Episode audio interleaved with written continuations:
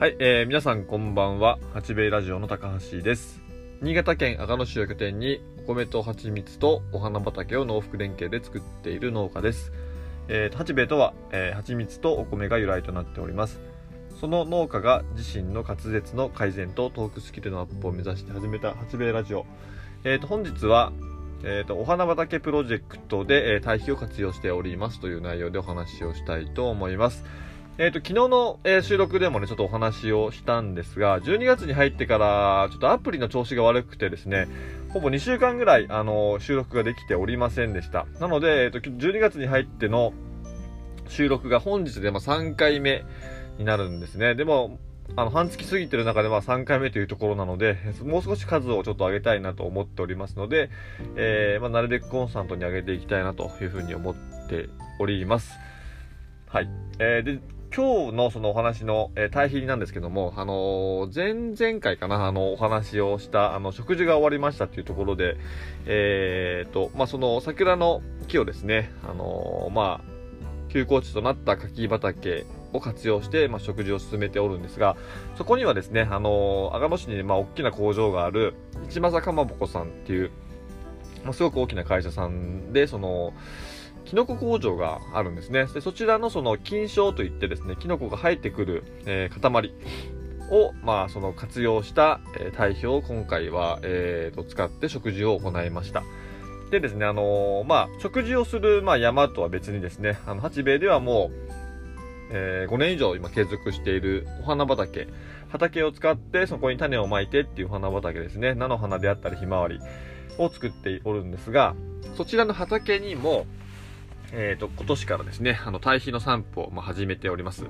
こちらの堆肥はですね、その市政かまぼこさんの、えー堆肥ではなくてですね、あのー新潟県の五泉市、えー私が住んでいるその阿賀野市の隣ですね、えー五泉市という、まあ、市の、あと、木村ファームさんっていうですね、えー卵屋さん、えー鶏をいっぱい飼っていて、いろんな種類の卵が、あの、販売されておるんですが、そちらの、えー木村ファームさんの、えー、鶏の鶏粉を、まあ、活用した、えー、堆肥となっておりますと。でなんでですね、そしたら、あのじゃあ、え木村ファームさんの、えー堆肥を使っているかと言いますと、実はですね、その、ひまわり畑でで使っているその土地の所有者が実はその木村ファームさんなんですよね。で、あのまあ、話が随分まあ遡るんですけれども、8年か7年ぐらい前ですね、あの、えっ、と、工作放棄地の、えー、とお花畑化プロジェクト推進協議会っていう、まあ、単単の単語がたまに、えー、と私のラジオの中で出てくるんですが、その、まあ、活動の、本当初期の頃、っていうか、まあ、山梨県を、まあ、中心にそういった活動が、まあ、行われていてですね、私が農業新聞を、まあ、見て、見て、えっ、と、自分でもその花畑を作ってみたいというふうな思ったきっかけになったその協議会が、山梨県のその野村養蜂場さんであったり、えーと、まあ、玉川だ、玉川大学さんであったり、えーシンジェンタジャパンさんだったり、雪印種苗さんというその、まあ、いろんな、えー学校さんだったり、その企業さんで作っている協議会がまああるんですね。そちらはまあ新聞でも拝見して、うちでもやりたいと。で、思って、そのまあ、使ってないその畑なんかを探している中でですね、阿賀野市のその工業団地があるんですね。その中で、あのーまあ、農業、要はその工業団地の敷地内でありながら農業をまされている方が、えーと、おります、おりました。で、今、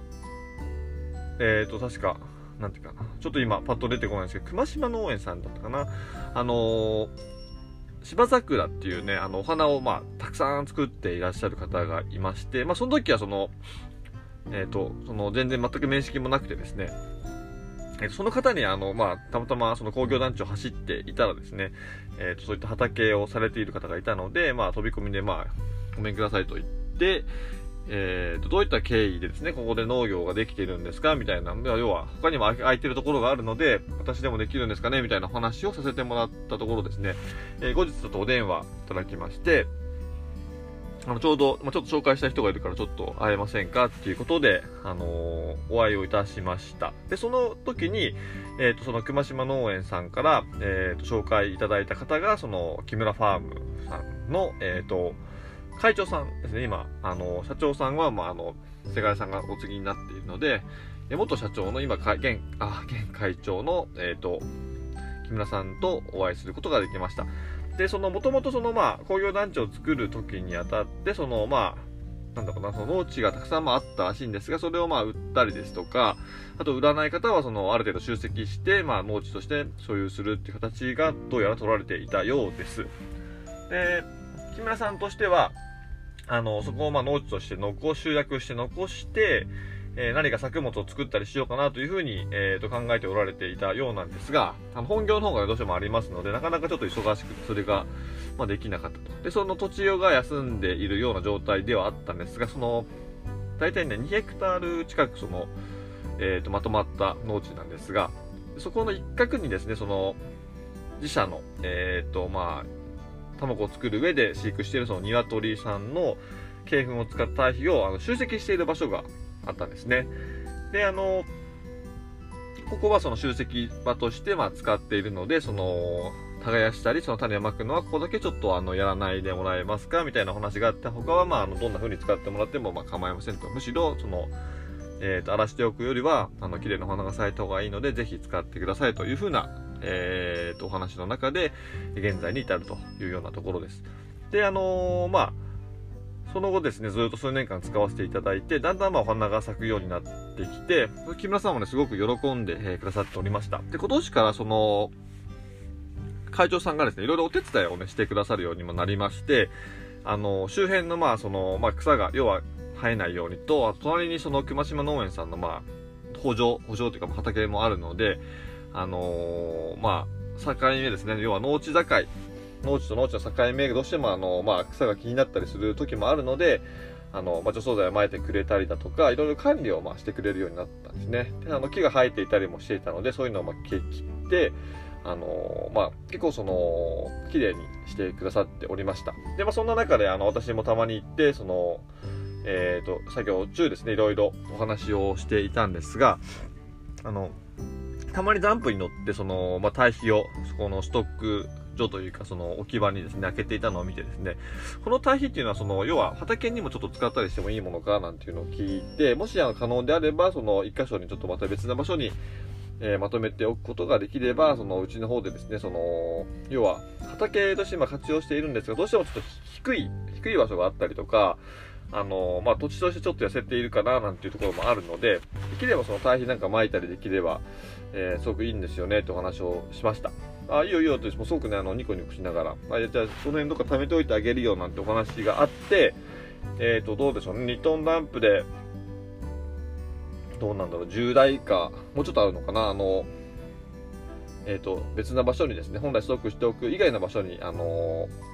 バンバン開けていただいて、あのまあ、来年の春か、まあ、今年の冬ぐらいに負けたらいいなというふうに思っておりました。で、そんな中でですね、あの八部と農福連携を、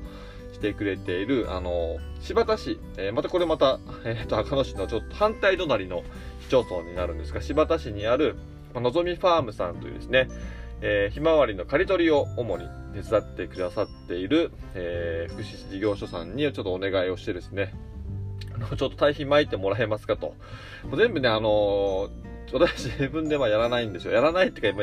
なかなかその、まあ、いろいろ他にもやることがあると言ったら、まあ言い訳になっちゃうんですけども、ね、お前農業者なんだからちょっとちゃんと農業やれよって話なんですが、まあ、あの、どうしても、えー、っと、まあ、人気がかかってしまうような、要は自分一人ではちょっとその手が負えないような仕事だったり、えー、っと、やっぱり人数が多い方がはかどるような仕事に関しては、やっぱりそうやってお願いをするようにしております。で、あの、のぞみファームさんにちょっと無理を言ってですね、ちょっと堆肥撒いてもらえますか？なんていうのをお願いして、あの、まあ、もうぜひぜひ、あの、空いてる時間に良ければやらせてくださいということでしたので、その木村ファームさんの、堆肥をですね、あの、畑に撒いてもらっている、え仕事を今年からスタートしました。今までは本当に、あの、無肥料ですね。あの、まあ、よく言えば無肥料なんですが、単純にその、まあ、その全面積をまく、その、なんだろうな、えっ、ー、と、肥料を買う、要は資金的なところはちょっと難しいっていうところも、あ、るのが正直なところなんですが、まあ、無肥料で、まあ、えっ、ー、と、畑をやっておりました。まあ、でも、そのね、あの、堆肥をまくことで少しでもまあ、えー、その、ちょっとでも先が良くなったりとか、その土として、その、どんどん、あの、